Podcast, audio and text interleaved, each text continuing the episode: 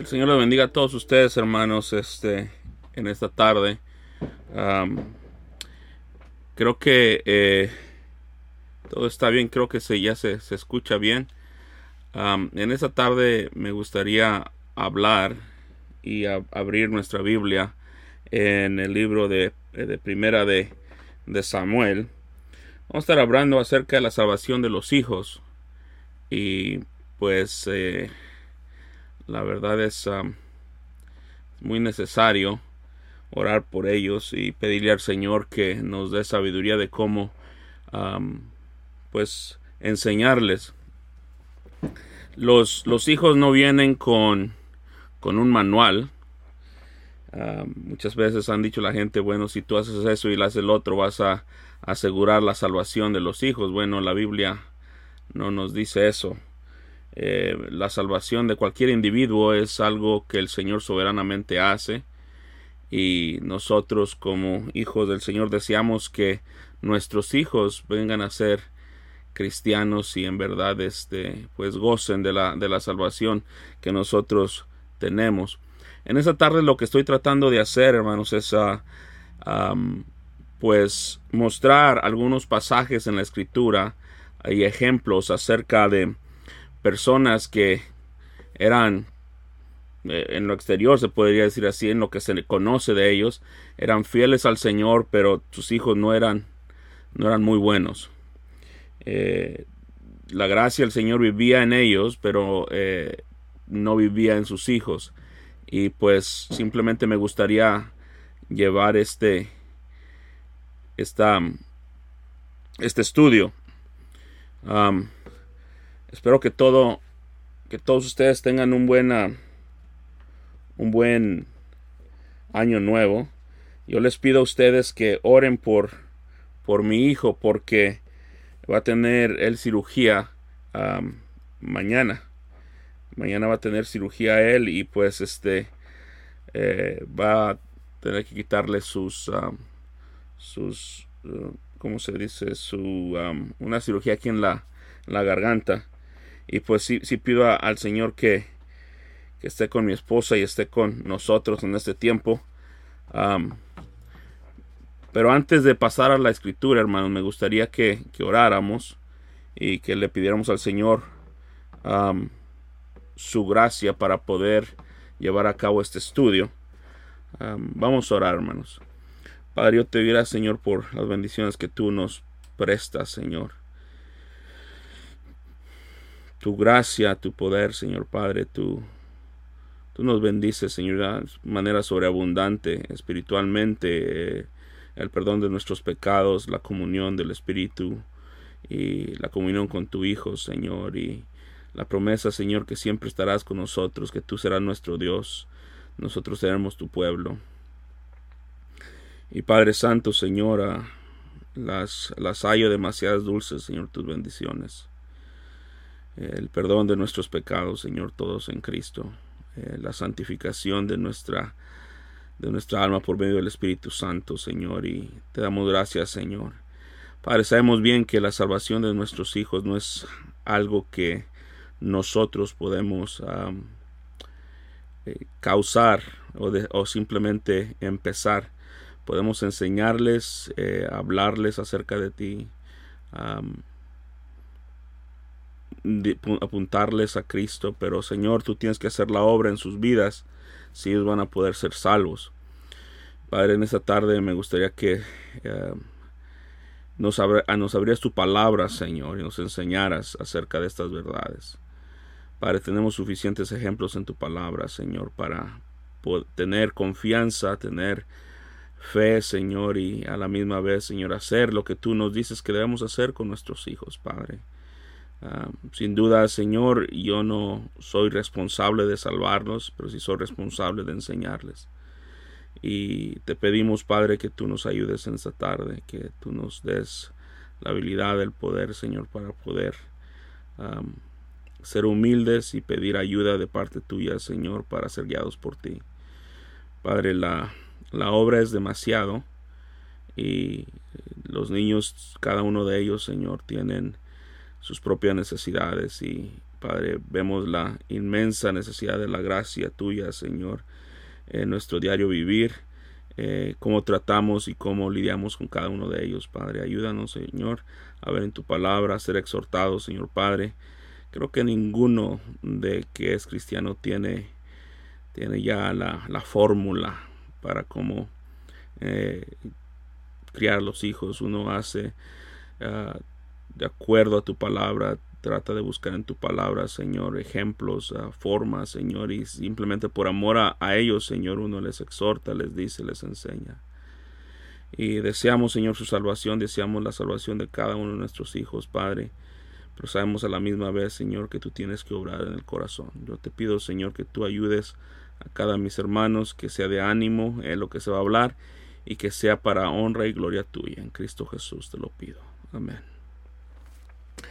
Bueno, eh, tenemos en, uh, en, la Biblia ejemplos de, pues, cristianos, se podría nombrar así en el Antiguo Testamento, que en verdad este, sus vidas eran unas vidas pías y muy eh, edificantes sus vidas, pero uh, usados por Dios. Um, tenemos ejemplos en la Biblia y es lo que me gustaría que en esta tarde viéramos. Eh, el, versículo clave en esta tarde va a ser en, en, uh, en 2 de Timoteo 3:14, pero antes de llegar a ese, a ese, lugar, me gustaría dar unos ejemplos acerca de, de familias o personajes en la Biblia que eh, estaban dedicados a la obra del Señor, pero sus hijos eran unos malvados. No se le puede decir de otra forma. Este, eran unos malvados, eran unos malos hijos, unos hombres malos, la verdad este, sus vidas era una vida sin gracia, eh, sin gracia salvífica en sus corazones y, y, causaban, causaban mucha dificultad aún en el ministerio a algunos de sus padres. Y eh, eso no es extraño, hermanos, en la vida de los cristianos. Eh, en la vida de los cristianos ha habido personas, uh, padres que han sido muy dedicados a las cosas de Dios, pero hijos muy perversos y este, muy, muy malos. ¿Y qué podemos decir acerca de esto, hermanos? Que eh, es por gracia que somos salvos y, la verdad es que ninguno de nosotros tenemos la fórmula para que nuestros hijos sean salvos. Eh, hemos leído Deuteronomio acerca de nuestra responsabilidad de, de lo que un cristiano desea hacer y enseñar a sus hijos y hay de nosotros si no lo hacemos, hay de usted si usted no lo hace, si usted no lo practica, si usted no enseña a sus hijos. Eh, personalmente, no que la iglesia sea responsable, cada uno somos responsables por nuestra casa. En sí, cada varón es como si fuera una, un pastor de su propio hogar. Em, y debemos de tomar esto bien a pecho, bien, bien a, es, es una gran responsabilidad. La primera cosa que me gustaría decir acerca de este estudio es que debemos de ver a nuestros hijos como lo que son, son almas, son almas que al final de sus tiempos, al final de sus años, ellos también van a morir. Y su gloria es como la, la vida del, la gloria del, del, del zacate, ¿no? Como dice la Biblia, del, eh, una planta, ¿no? Se va a secar algún día, este, y su gloria se va a acabar. Debemos de verlos así, debemos de verlos así.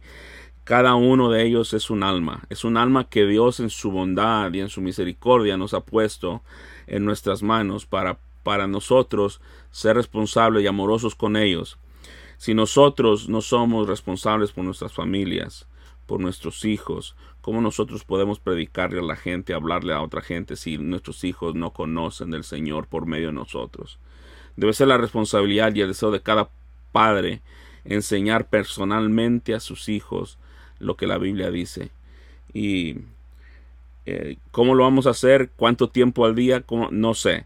Pero lo, lo, es el deber de cada uno de nosotros. Cada uno de nosotros debe tomar las riendas de esta, de esta verdad y nosotros debemos hacerlo. No estamos aquí para condenar a nadie, estamos aquí para ayudar y a la misma vez enseñar al pueblo del Señor que y no es que nosotros ya, ya hayamos llegado, nos ponemos como ejemplo, no, pero a la misma vez sí un pastor debe ser ejemplo del rebaño, del, rebaño, de cómo llevar a su familia. Y a veces no lo somos y le pedimos al Señor perdón y disculpas, pero eh, en sí nosotros somos ejemplos para, para la Grey. Eh, pero cada varón, cada varón debe de tener esa responsabilidad.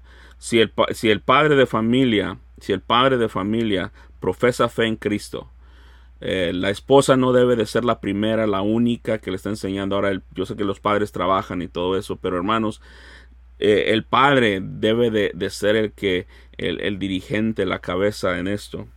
Y como mencionaba, hay personas que en la Biblia que sus madres solamente eran cristianas, los padres no se menciona nada acerca de ellos.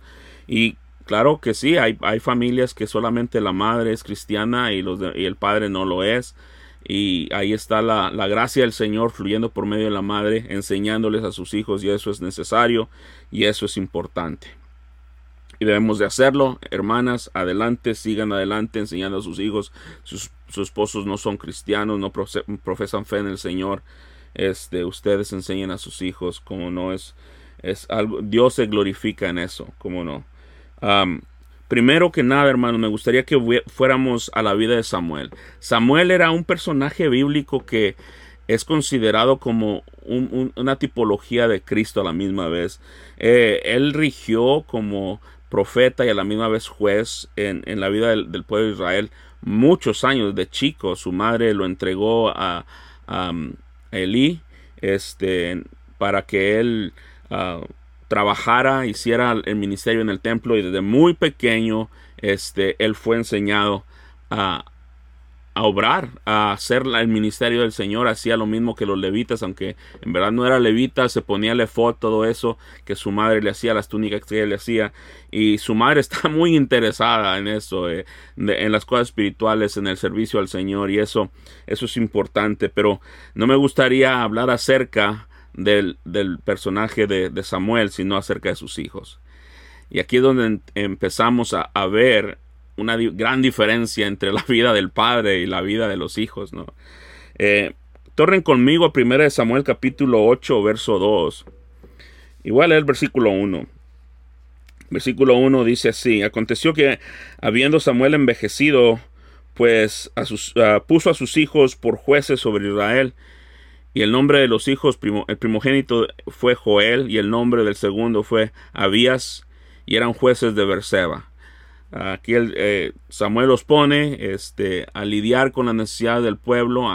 simplemente eran jueces como un juez aquí. Él lidiaba con las diferentes preguntas que ellos hacían o, o disputas que ellos tenían entre sí mismos. Pero el verso 3 no es un buen testimonio para con ellos. El verso 3 dice, pero no anduvieron los hijos por los caminos de su padre, antes se volvieron tras la avaricia, dejando sobornar y permitiendo el derecho. Entonces todos los ancianos de Israel se juntaron y vinieron a Ramá para ver a Samuel. Ahora, si usted lee todo el capítulo, se va a dar cuenta que la razón por la cual, una de las razones por la cual Israel empieza a pedir un rey es por la culpa de estos hombres.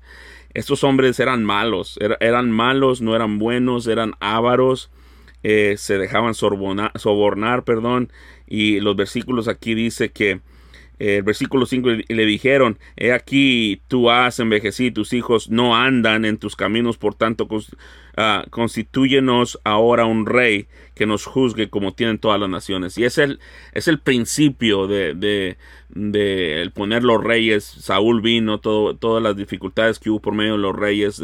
Eh, eventualmente el, reino se divide y hay dos reyes, uno uh, en la parte superior, otra en la parte ah, más abajo de, del, reino se divide. Y, vemos todas estas dificultades porque querían tener un rey, porque Samuel puso a sus dos hijos que eran malos y, eran, y sobornaban a la gente y había todo este problema con ellos. Y, es una de las razones por las cuales este, ellos piden rey. Fíjese qué triste. ¿eh? El ministerio de Samuel fue un ministerio limpio, un ministerio que Dios usó para el pueblo, pero tenemos aquí a sus hijos que no eran buenos. Y es algo triste. Es más, cuando, cuando leí este pasaje, hasta, hasta se, me, se, me, ruedan las, las, las lágrimas del, del, del sentir de Samuel, ¿no? Porque pues de seguro esperaba mucho de sus hijos, pero a la misma vez pues no pasó lo mismo, ¿no? Con, con él. Y, sabemos bien, hermanos, que es la gracia del Señor. La gracia del Señor nadie la puede, este, puede hacer que la gracia del Señor haga algo, es decir, es por gracia que somos salvos, simplemente es una dádiva de Dios. Y pedimos al Señor, ¿no? Pero aquí tenemos este mal ejemplo de estos hombres, de, de los hijos de Samuel. Y ahí vemos que es la gracia del Señor. Tenemos un padre que era muy bueno, eh, era usado por Dios, era profeta y a la misma vez juez y, y, podemos ver que aquí que sus hijos eran muy malos. También tenemos otro ejemplo en, en, Primera de Samuel también ahí, pero vamos a volver hacia atrás en, en el capítulo capítulo 2 verso verso 25 hablando acerca de los hijos de Eli, no los hijos, todos hemos escuchado acerca de los hijos de Eli y qué perversos eran, esos hombres eran muy malos, eh, usaban sus posiciones para hurtar, para aprovecharse, aún teniendo, eh, aprovecharse las mujeres, teniendo sexo con ellas en frente de la, de la, eh, de ahí de del templo. Y el versículo aquí nos dice que, versículo 22, déjenme leer el versículo 22, pero Elí era muy viejo y veía todo lo que sus hijos hacían con todo Israel y cómo dormían con las mujeres que velaban a la puerta del tabernáculo de reunión. Eh, eran malvados estos hombres, eran, este, no tenían ningún ningún comino de, de, temor del Señor. Hacían esto con el pueblo de Israel y vemos en los versículos siguientes, versos 12 y 13, que pues eran malvados, ellos robaban al pueblo. Tenemos a Elí, Elí era un profeta, era un, era un, perdón, un levita, uno que, que había sido usado por Dios por muchos años y, y, que le había prometido, pero en su vejez como que él había puesto más honra sobre sus hijos, ¿no? Y eso puede pasar a todo padre que eh, se siente mal por el estado de sus hijos, empieza a mimarlo en vez de, de exhortarlo, ¿no? Y vemos aquí que él hizo esto. Y en el versículo 25 dice, eh, les está exhortando, está diciendo, la pregunta, eh, lo que, lo que yo no entiendo es porque el versículo 23, ¿por qué no les dice a ellos, no les exhorta más fuerte, ¿no? Sabiendo que todos decían estos de él, de sus hijos, pero no les, no les, no les eh, exhorta fuertemente, sino el versículo 23 les dice, ¿y por qué haces estas cosas semejantes? Dice, ¿Qué pregunta es esa? ¿Por qué las haces? ¿Por qué no le dices simplemente para de hacerlas? ¿Qué estás haciendo, no? ¿Qué están haciendo ustedes? Están pervirtiendo a la gente, están haciendo mal al pueblo de Dios, no, pero aquí dicen, ¿por qué haces estas cosas? El versículo 20 dice, porque yo oigo de todo este pueblo vuestros malos procederes. Ah, el versículo 24, no, hijos míos, porque no es buena fama lo que yo oigo, pues hacéis pecar al pueblo de Jehová. Mire eso, eran instrumentos de pecado. Qué triste, ¿no? Eran instrumentos de pecado cuando Leví era, eh, cuando Elí era un sacerdote que había enseñado a Samuel. El versículo 25, Elí entiende la dificultad que ellos tienen porque el versículo 25 trata con algo muy especial, como un mediador entre Dios y el hombre, porque aquí estaban pecando contra Dios. Elí les dice, dice, si parece, si pecare, perdón, el hombre contra el hombre, los jueces le juzgarán, mas si alguno pecare contra Jehová, ¿quién rogará por él? Pero ellos no oyeron la voz de su padre porque Jehová había resuelto hacerlos morir. Es la razón por la cual que no escucharon la voz de su padre. Eh, Dios, el, nuestro Señor, Jehová, ya había resuelto uh, matarlos a ellos. Eh, pero la exhortación sigue, sigue válida para, para, para Elí, porque el versículo 29 dice, eh, ¿por qué habéis hollado mis sacrificios y mis ofrendas que yo mandé ofrecer en el tabernáculo? Y aquí, aquí la exhortación es al Padre, ¿no? Sí, sí, tus hijos están haciendo esto, pero tú deberías también de exhortarles, dice el versículo.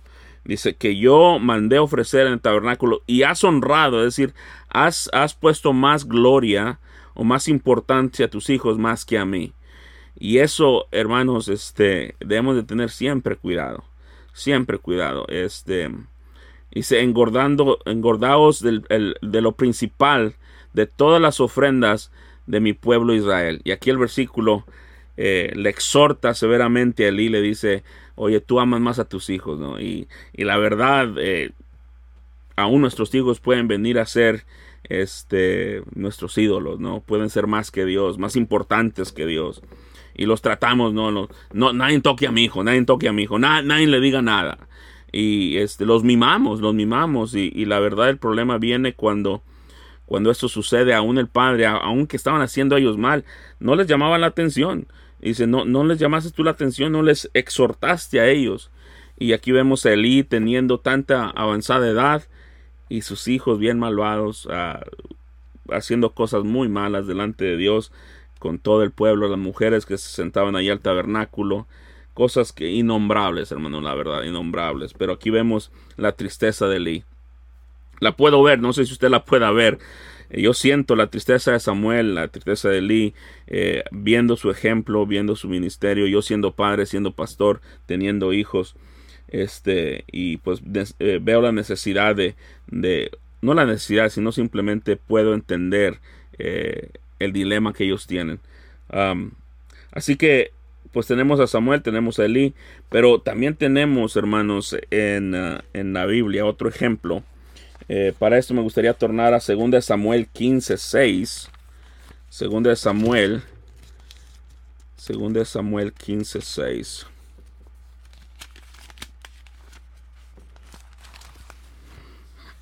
Aquí tenemos al rey David. ¿no? El rey David.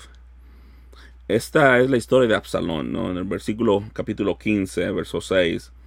Eh, Absalón, por cuatro años, si usted lee el pasaje, él se dio a tratar de robar el corazón del pueblo, al punto de que eh, la historia nos dice aquí, a punto de que él con, con mentiras le pidió permiso a David salir e ir a un lugar para traer 200 hombres y volver a Jerusalén para tratar con quitarle el reino a su padre, ¿no? Y cuando se dieron cuenta ya tenía estos 200 mil personas que venían con él para atacar a su propio padre y pues David sale corriendo, ¿no? Sale, sale huyendo, sale huyendo. Le tomó cuatro años, pero eh, él no le dijo nada, no, no le paró eh, a él la, la, dirección David y vemos aquí a David, de acuerdo a la palabra del Señor, fue un hombre detrás del corazón de Dios. Su vida no es una vida ejemplar en todo, pero eh, cuando él pecaba, cuando él pecó, eh, su arrepentimiento fue de ejemplo también para nosotros de cómo arrepentirnos cuando nosotros pecamos contra Dios. Pero aquí tenemos al padre David con su hijo Absalón y el versículo 6 dice, de manera que hacía con todos los, los israelitas que venían al rey a juicio y así robó Absalón el corazón de los hijos de Israel. Aquí tenemos David, un, una, un salmista, un, una, aquel que fue usado para escribir aún los salmos, ¿no? tenemos aquí teniendo problemas con su familia, con sus hijos, con su hijo, Absalón, y, pues desea tomar el reino para él mismo, y pues eh, usted, usted y yo podemos ver la dificultad que tiene eh, David aquí, que en, en, los versículos siguientes, el versículo 11 dice, y fueron con Absalón 200, 200 hombres, de Jerusalén convidados por él, la cual iban en su, eh, su sencillez sin saber nada, es decir, ellos simplemente iban para allá.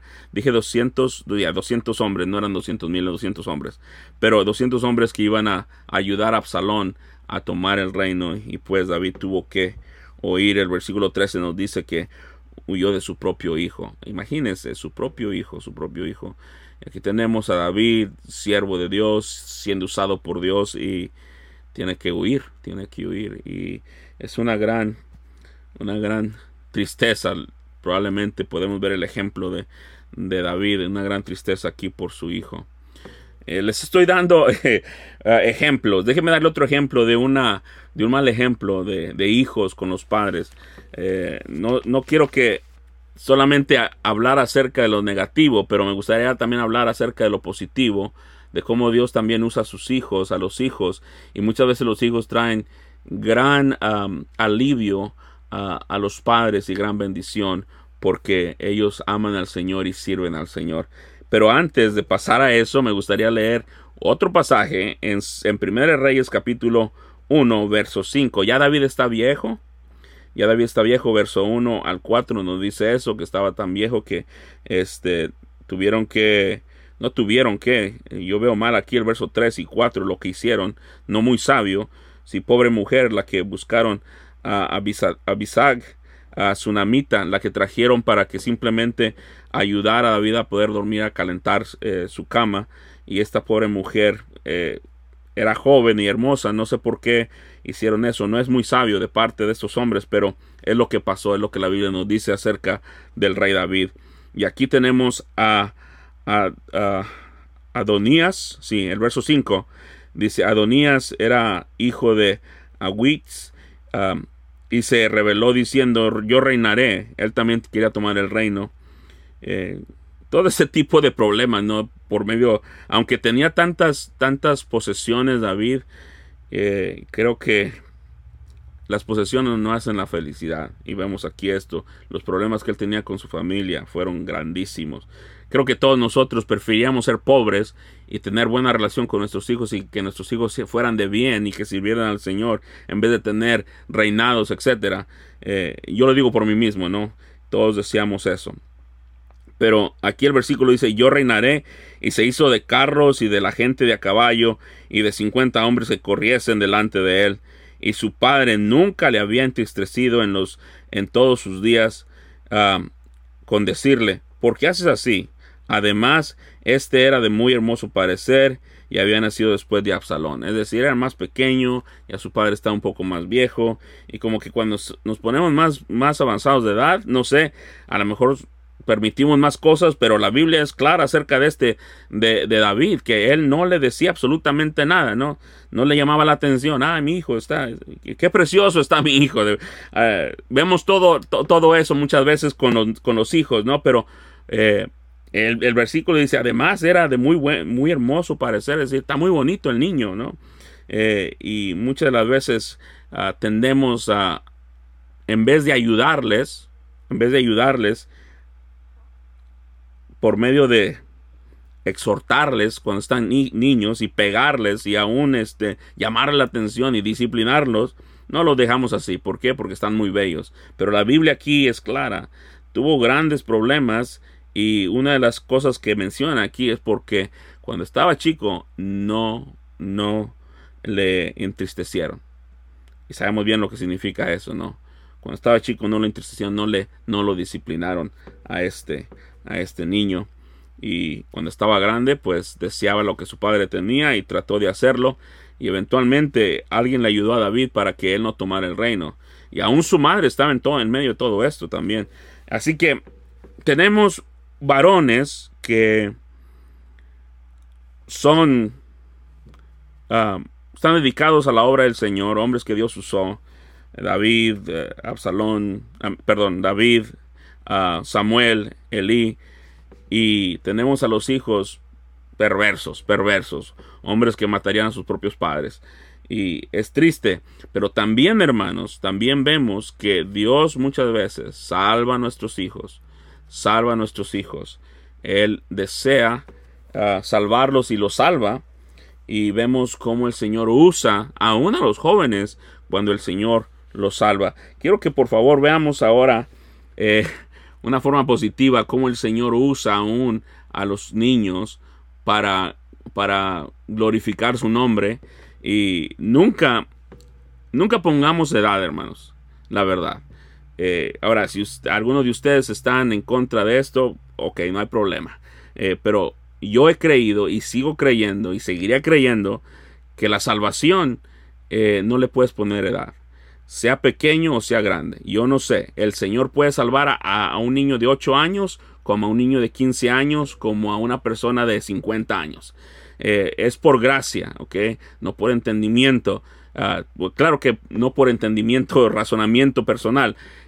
Dios puede salvarlos. Y muchas veces, eh, no sé, he visto más en, en, las áreas, en las iglesias reformadas, que ellos no, no quieren que los niños sean salvos, que los niños no profesen fe en Cristo, pero eh, no es algo bíblico, no lo veo algo bíblico. Dios puede salvar y usar a, uno, a los niños para la gloria de Él. En 2 Reyes, versículo 22, y a veces, a veces, este, eh, las personas no tienen o la iglesia no tiene una, una, como una, una visión correcta acerca del ministerio de los niños, ¿no? Pensamos muy poco acerca de ellos, pensamos muy poco acerca de nosotros como padres, enseñarle a nuestros hijos en nuestro hogar, enseñar lo que dice la Biblia, la palabra del Señor. eh, porque dicen, no, pues yo no, no puedo hacer nada hasta que esté grande. Eso no es verdad. Eso no es verdad. Eh, Dios puede salvar a cualquier niño y deseamos que salven a niños o adultos o a, personas que están a punto de morir. Dios ha salvado a todos y ha usado muchos de ellos, como vamos a ver ahorita en, este ejemplo, en 2 Reyes 22, tenemos al rey Josías. el rey Josías, hermanos, es un ejemplo. Eh, eh, no, no, es el único, eh, pero tampoco es la excepción. aquí la Biblia nos dice que Josías comenzó a reinar cuando tenía ocho años. Ocho años, hermanos. Ocho años. Pero su, corazón estaba tierno para, para las cosas del Señor. El versículo nos dice aquí que reinó ahí 30 años. En el verso 1 nos dice, y el nombre de su madre fue Gedida, Gedida, hija de Abías y Boscat. E hizo, dice el versículo 2, e hizo lo recto ante los ojos de Jehová y anduvo en todo el camino de David su padre sin apartarse a la derecha ni a izquierda. Ese es un buen testimonio. Ese es un buen testimonio. Si los, si los, si los ejemplos pasados me dan tristeza, estos me dan gozo. Este me da gozo.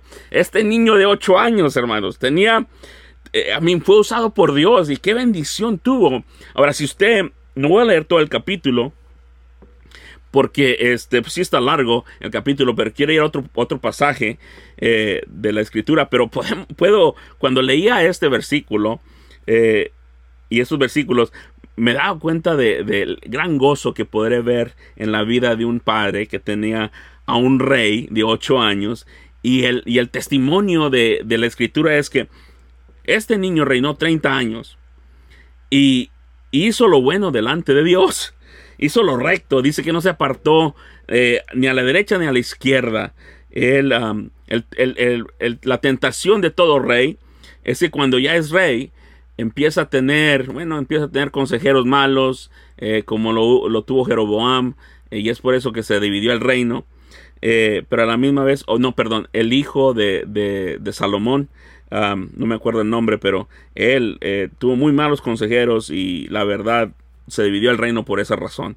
Eh, pero aquí tenemos a Josías, un, un, un rey que hizo lo bueno delante del Señor. Y mire, hermanos, este Josías, verso 3, a los 18 años, 18 años, Ahí dice la gente, bueno, es que están jóvenes y es que eh, no, eh, eh, ser jóvenes no es una excusa, ¿ok? No es una excusa para, para pensar laxamente acerca de las cosas de Dios, tener mal testimonio y, vivir con el mundo vive. No, no es una excusa, no. hay personas, hay jóvenes que el Señor ha usado.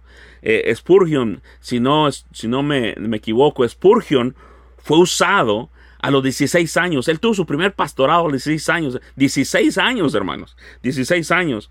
Es muchas veces como uno les enseña a sus hijos la gracia del Señor, eh, eh, la oración de los padres. Pero aquí vemos a Josías a los 18 años que encontraron, estaban, les mandó a las personas del templo, hey, manden, agarren el dinero y désenlo a, las personas que están construyendo y um, ayudando a, reparar las grietas del templo.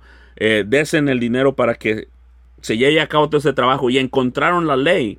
Y la Biblia nos dice, eh, el verso 11, que cuando la leyeron, las palabras de la ley de, Jehová, él se rasgó la, vestimenta por lo que estaba escuchando y él pidió que fueran a pedirle a Dios consejo para qué hacer.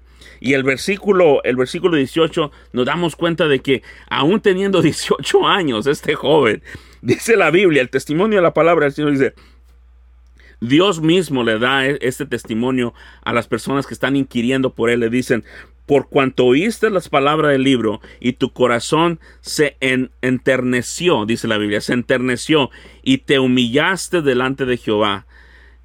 Él había prometido que su reino iba a ser destruido, que el reino lo iba a destruir él, Jehová de los ejércitos. Iba a destruir, iba a tratar severamente con el pueblo.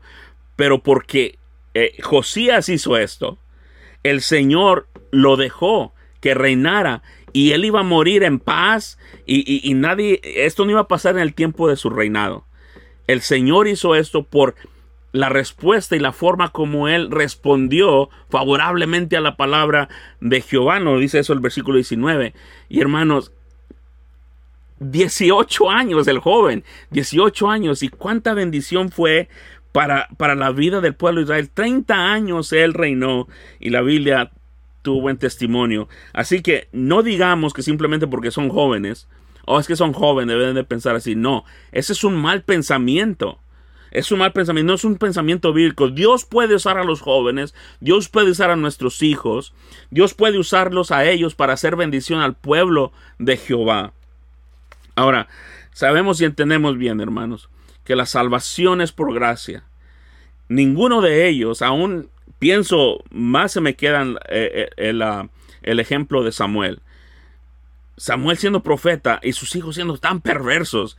Digo, ¿qué, ¿qué, diferencia hay aquí? Es la gracia del Señor. Ninguna persona puede ser salva simplemente por el ejemplo del Padre o por el ejemplo de Dios puede usar esos ejemplos, pero la salvación es individual, es personal. Y ahora, nos podemos ir al otro lado de la esfera, ¿no? Decir, bueno, si es de Dios, ¿para qué lo voy a enseñar? Si es de Dios, ¿para qué les abro la Biblia? Si es de Dios, ¿para qué lo llevo a la iglesia? Si es de Dios, ¿para qué lo doy ejemplo? Primero que nada, hermanos, la Biblia nos enseña. Y también nosotros vemos en la escritura, y vamos a ver un pasaje ahorita, que Dios puede usar y Dios usa lo que nosotros les enseñamos a nuestros hijos y los trae a memoria en sus vidas y en sus pensamientos el ejemplo de sus padres, eh, el ir a la iglesia a escuchar. A lo mejor no los usa ahorita, pero el Señor usa la enseñanza y las palabras que ellos han recibido para el beneficio y la salvación de sus almas. Eso está en la palabra del Señor. Ahora, si tú tienes una idea correcta acerca de la soberanía de Dios, dices, no, si Dios lo va a hacer, pues que Dios lo haga, yo no lo voy a, no lo voy a enseñar, no lo voy a, no lo voy a llevar a la iglesia, es responsabilidad de Dios muy mala, muy mala, muy, mala actitud, muy mal pensamiento, no es un pensamiento bíblico. Es más, si tú tienes esa actitud, en verdad la tienes, yo aún cuestionaría si en verdad tú eres salvo. Porque un cristiano no tiene esa actitud. Un cristiano no tiene esa actitud, un cristiano no puede tener esa actitud aún con las personas que están fuera y que desean aprender. No, no, no, no, no, no es bueno tener una actitud así. Si tú la tienes, eh, tú en verdad no has entendido principalmente el Evangelio. Eh, y a lo mejor soy muy tajante en eso, pero la verdad no es una buena actitud esa. Nosotros como cristianos deseamos bendecir a nuestra familia con la palabra del Señor. Déjeme darte otro pasaje y es donde vamos a ir a, a, Primera de Timoteo, perdón, Segunda de Timoteo, capítulo, capítulo 1, verso 5. La salvación de nuestros hijos. ¿Usted está de acuerdo como yo que la salvación no es no es por por mí? Yo no puedo hacer que mis hijos sean salvos, ninguno de ellos, ninguno de ellos. Ni usted tampoco. Uno les puede enseñar, les puede exhortar, decir, dar un buen testimonio, pero eventualmente ellos tienen que hacer suyo el Evangelio. Las verdades del Evangelio tienen que ser personales por medio de la fe. Mire el versículo del capítulo 1, verso 5 de 2 de Timoteo. Pablo aún usa el testimonio de su abuela y el testimonio de su madre a este joven Timoteo, trayendo a la memoria, dice el versículo, la fe no fingida. Es decir, esos no solamente fueron hombres o mujeres profesantes, es decir, decían una cosa y decían otra. No, e, esta fe no era fingida, esta fe era verdadera. Estos, estos hombres decían que eran mujeres eran cristianas y actuaban como cristianas. Era una fe no fingida, dice, que hay en ti, dice, la cual habitó primero en tu abuela Loida y en tu madre Unice. Y estoy seguro que en ti también. Está hablando acerca de la fe, no el conocimiento, pero de la fe. El conocimiento es algo completamente diferente. Es necesario, pero sin la fe no hay salvación. La fe es necesaria. Podemos nosotros enseñar a nuestros hijos y les lo enseñamos. Abrimos la Biblia con ellos, les exhortamos lo que dice, les enseñamos lo que dice la palabra del Señor. Como dice Pablo, los rudimentos principales de todas las cosas. Quién es Dios, quién hizo todas las cosas, por qué, eh, por qué el mundo está como está, eh, qué hizo Dios para con eso. Todas esas cosas son necesarias, aunque no sean salvos. Los enseñamos a orar, nos enseñamos a darle gracias a Dios por lo que tienen. Oh hermano, pero si no son cristianos, ¿cómo van a...? Deben de darle gracias a Dios por lo que tienen. Ah, por, por, por, la cama que tienen, por los padres que tienen, por la comida que tienen, por la casa que tienen. Deben de tener agradecimiento por lo que tienen y deben de orar, deben de darle gracias en oración al Señor y, y, alabar su nombre. Eso es digno de todas las personas de enseñar a sus hijos, hermanos. Oh, pero si no lo hace con fe, le está dando gracias al Señor. Pablo también nos dice, en, podemos hablar acerca de esto, pero no me quiero, no me quiero ir por ese lugar. Simplemente quiero ver aquí que en el versículo 5 nos dice que la fe no fingida. Tenía fe. Tenía fe, dice la palabra del Señor. Tenía fe y no era una fe fingida. Ahora, esta fe, ¿cómo, cómo empezó? Esta fe tiene que haber, hermanos, verdad para que el cristiano, para que la persona en verdad eh, se agarre de la verdad, se agarre la verdad enseñada. Alguien tiene que abrir la palabra del Señor, tiene que enseñarle al niño para que, para que la fe tenga un, ¿cómo se dice? Un hook o un lugar donde agarrarse sin, sin, si solamente eh, este, hay conocimiento, puede haber mucho conocimiento, pero sin fe no puede haber salvación. Acuerde, acordémonos de Cornelio. Cornelio tenía que escuchar las palabras de Pedro para poder ser salvo. Es por eso que la necesidad, hermanos, de predicar el Evangelio, no en la iglesia solamente, en nuestro hogar, con nuestros hijos, el decirle el por qué eh, tienen esos sentimientos de, odio, esos sentimientos muchas veces de, de ira contra sus propios hermanos o, de enojo, todo eso. ¿De dónde todo viene eso? Y, y, nosotros tenemos la respuesta en la palabra del Señor. Pero aquí dice la fe no fingida y el pasaje donde estábamos leyendo nosotros, o donde está el título en, en el estudio, es en 2 de Timoteo capítulo 3, verso 14. Dice la palabra del Señor esto. Pablo le está, le está exhortando a Timoteo. En el verso 2 y el verso 13, 12 y 13, habla acerca de los hombres, pues viviendo mal, ¿no?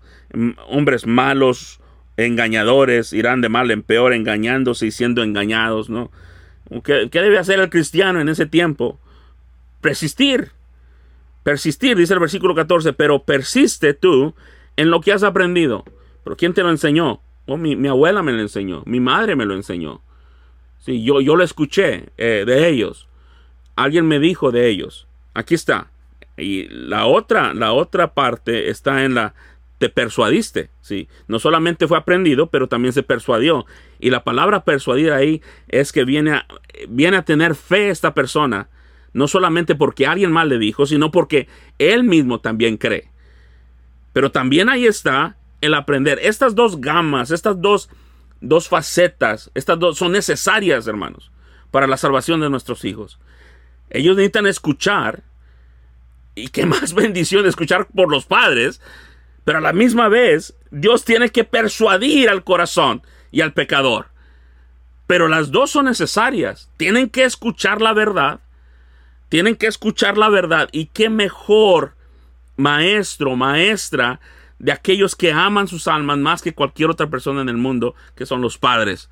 Y aun si son cristianos. Ahora, si no son cristianos, Dios se va a encargar a lo mejor por medio de otro lugar de enseñarles. Pero hermanos, si nosotros profesamos fe en el Señor, somos cristianos, debemos nosotros enseñar a nuestros hijos.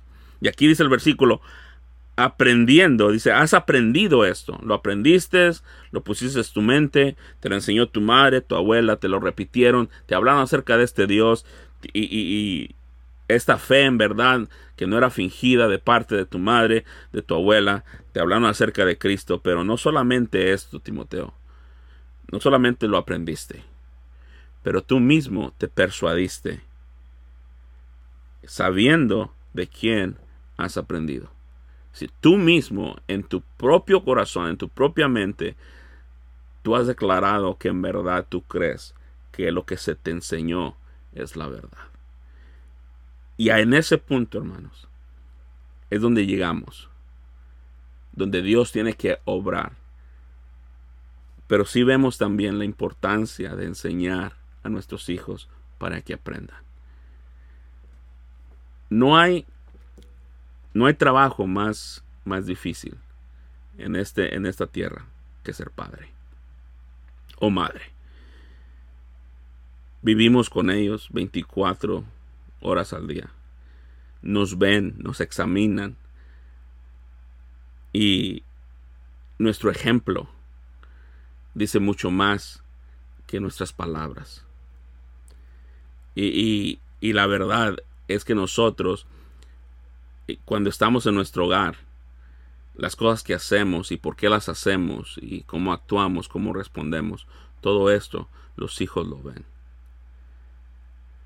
Lo que no enseñamos, lo que enseñamos. Si pasamos el tiempo solamente viendo el televisor, todo el día viendo el televisor, eh, o simplemente, no sé, no hacen, no se le enseñan al hijo, lo, lo, que sea, a los hijos, no sé. No sé cómo las personas tratan a sus hijos, sus familias.